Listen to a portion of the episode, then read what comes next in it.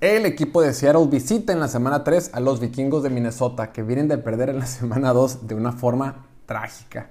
Después de un gran partido que estaban dando en el desierto de Arizona, a su pateador se le ocurrió fallar un gol de campo de 37 yardas y terminaron perdiendo el partido por un punto. Y además falló una, una patada de punto extra. Pero bueno, metió unas también de 50 y tantas, entonces, X.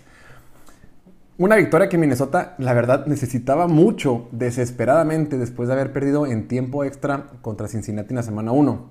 De estar muy cerca del invicto, la realidad para el equipo de Mike Zimmer es que van 0 ganados y 2 perdidos. Y ahora, en su debut en casa, reciben a uno de los mejores equipos de la liga. Reciben a Russell Wilson y a los Seattle Seahawks. Un equipo de Seattle que ha demostrado el poderío ofensivo estas dos semanas han dejado en claro que tienen la capacidad de meterle puntos a cualquier equipo de la NFL, tanto corriendo con Chris Carson y Russell Wilson, como con pases largos.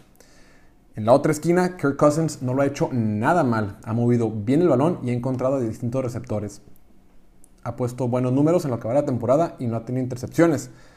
Mm, debe de ser un duelo muy parejo. Para este partido, Seattle es favorito al día de hoy por solo un punto y medio. Entonces, en realidad, el juego está para cualquiera.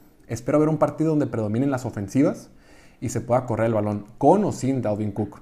Mi pronóstico es que lo terminará ganando Seattle 30 a 28 en otro juego dramático y trágico para Minnesota.